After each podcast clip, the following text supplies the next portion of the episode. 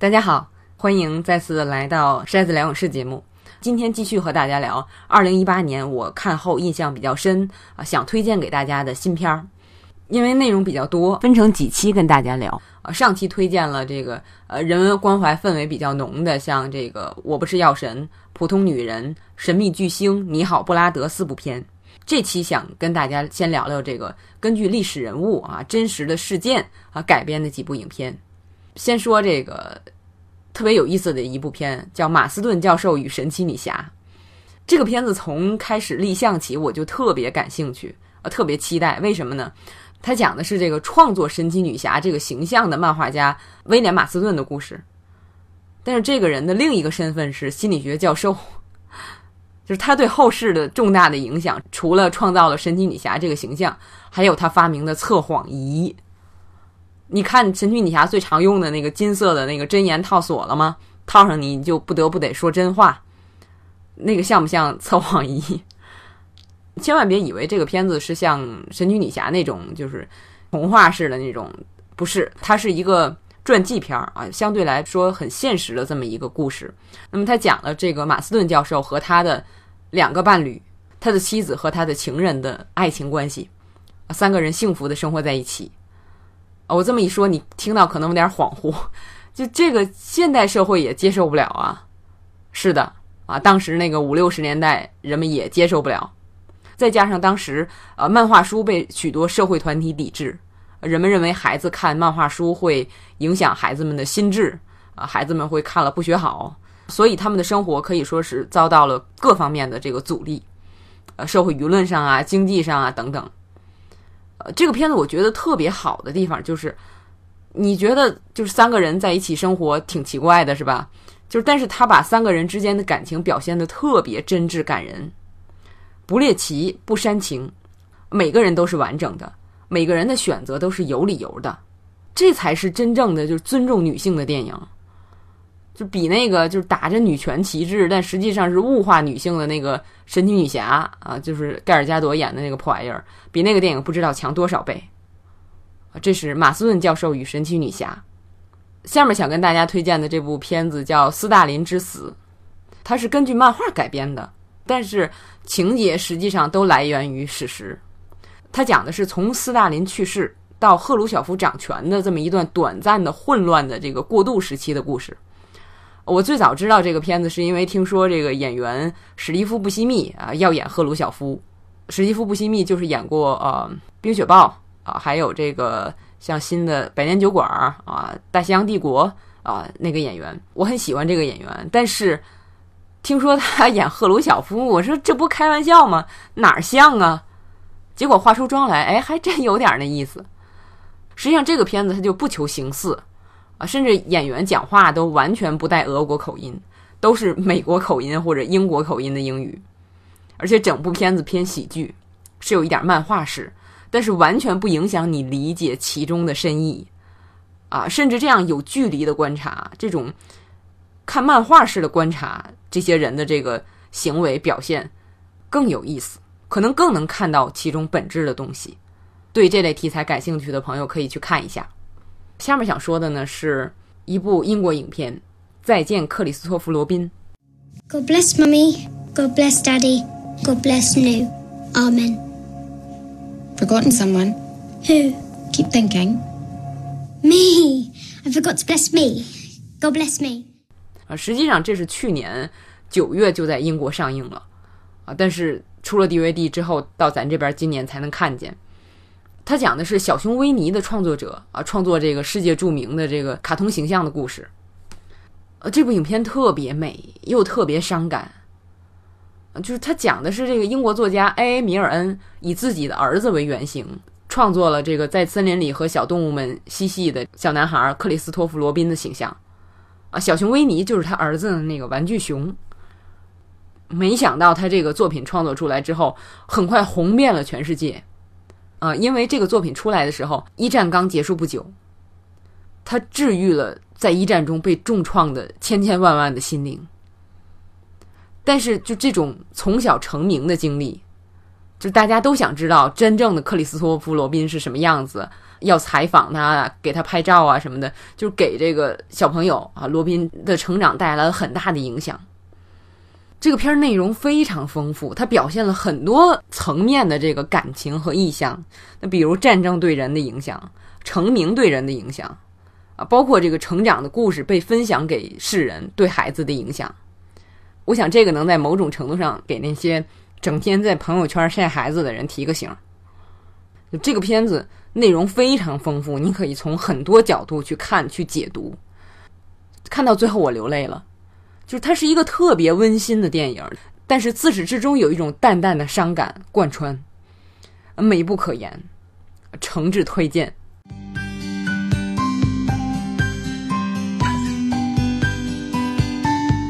接下来给大家介绍几个从表现方式上非常吸引我的电影。呃，我们说这个电影它不是小说，呃，最重要的实际上不是故事本身，而是你怎么讲这个故事，就是表现的方式是怎么样的。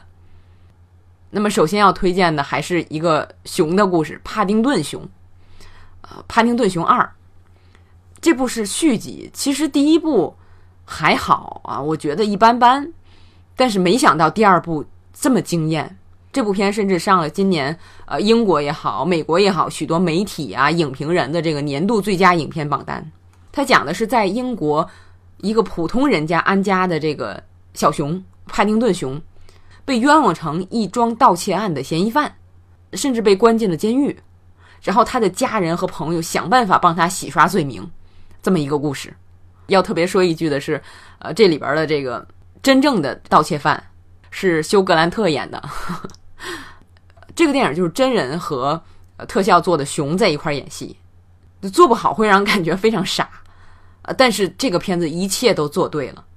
对这种爱的展现，对挫败感的展现，包括有一点冒傻气的展现，都恰到好处。就观看的过程中，你真的会跟着剧情走啊，很紧张又很感动，而且其实是完全不新鲜的剧情，处处有惊喜，而且最后给人以善良的希望啊，太好看了。而且这个片子很适合全家一起看啊，特别欢乐。这是。《帕丁顿熊二》在下边跟大家推荐的这个电影呢，啊，是《网络迷踪》。Nine one one, what's your emergency? I'm calling to report a missing person. Okay, who is this regarding? My daughter. 这个电影可以说是，如果没有这个特殊的形式，它就是一般的故事啊。但是这个电影的形式非常特殊，也是年度佳片的水准。就是他讲的是一位父亲突然发现女儿失踪了，然后一面报警，一面通过互联网来寻找女儿，呃，这么一个故事。那么这个片子里边所有的情节都是通过显示器的屏幕表现的。那么除了在网上看视频，啊，看网页儿啊，搜索引擎、社交网络等等，啊，再有就是 FaceTime，就是视频通话页面，还有电视节目、监控视频等等。就是他用一个非常受限的视角来讲一个比较复杂的侦探故事，而且他展现了很细腻动人的情感。啊，这里边这个父亲整个找女儿的过程其实是非常感人的。那么就是这么一个非常受限的视角讲的这么一个故事，可以说是今年一年以来我看电影啊最刺激的观影体验之一。这种刺激感不亚于。《碟中谍六》啊，《超人总动员二》这种电影，没看过的朋友一定要去看，而且看之前不要看各种介绍，呃，谨防剧透。最后想向大家推荐的这个片子《书店》，它的表现方式实际上很平实，啊，它讲的就是一位女士来到一个偏远的小镇，开了一家书店，啊，她丈夫在二战中牺牲了，啊，所以她独自一人支撑这家书店。作为一个新来乍到的人。那么被小镇上有权有势的人视为眼中钉，啊，想办法想要把他挤走，想要把这个书店挤垮。但是与此同时，镇上也有一位很有权势的老先生，啊，比尔奈伊演的《真爱至上》里特别扯的那个老歌星。这个老先生迷上了读书，然后他平时也不出门，他就让店主给他推荐，把推荐的书寄给他，他就读，然后他通过信件表达读书的感想，然后让他再继续推荐。有一点像这个茶陵十字街八十四号的感觉。而且这个片子还表现了，就是当时这个《洛丽塔》这个书刚出的时候，店主有点不知道这书该怎么宣传，啊，特别有意思。我把这个片归为这个形式让我非常喜欢的影片的原因，就是这可以说是比较好的那种隐喻式的电影啊。你比如《肖申克的救赎》也好，《阿甘正传》也好，我相信喜欢这些片子的人都是喜欢这个片子的隐喻。这个片子代表的这种精神也好啊，道理也好啊，而不只是这个故事本身。你甚至看这个故事的时候，就知道这个故事是不可能的啊。比如安迪不可能靠一个勺挖出来一个通道，只要你看了足够多的越狱的电影，你就知道这个是不可能的。但是像书店这个片子，啊，整个它这个故事是很完整的、很现实的，也很可信的。啊，但是它表面看是开书店的故事，实际上是对我们做很多事的一个隐喻。就比如你要做一个事，你会受到各种阻力，也会得到很多支持。这个片子实际上就是在告诉你，啊，最后你的成功与失败不是以表面上一时的结果来判定的。啊，在更广阔的时间和空间范围内，如果你做的是对这个社会，啊，对善良人性有意义的事儿，哪怕微小。哪怕短期看上去是失败的，但也许你埋下的美好的种子总会生根发芽的。所以，如果你认为你要做的事是对的，那就去做好了，让时间来见证，让我们共勉。Well, there's life, there's hope. God, what a horrifying thought. 这就是这期想给大家推荐的，二零一八年给我留下印象特别深的电影《马斯顿教授与神奇女侠》。斯大林之死，再见克里斯托弗·罗宾，帕丁顿熊二，网络迷踪，书店。做完这期，我发现我还有好几部这个纪录片和脱口秀专场想推荐啊，所以好像还得做一期啊，回头再说吧。先到这儿，大伙儿在看这些影片的过程中，你觉得好看还是不好看？啊，有什么感想也欢迎告诉我，我们再细聊。啊，你也可以到新浪微博和微信啊，搜索“电影筛子”。我在那两个地方也会推荐和点评电影电视剧，大伙儿哪儿方便我们就在哪儿聊。啊，今天的节目就到这儿，谢谢大家，再见。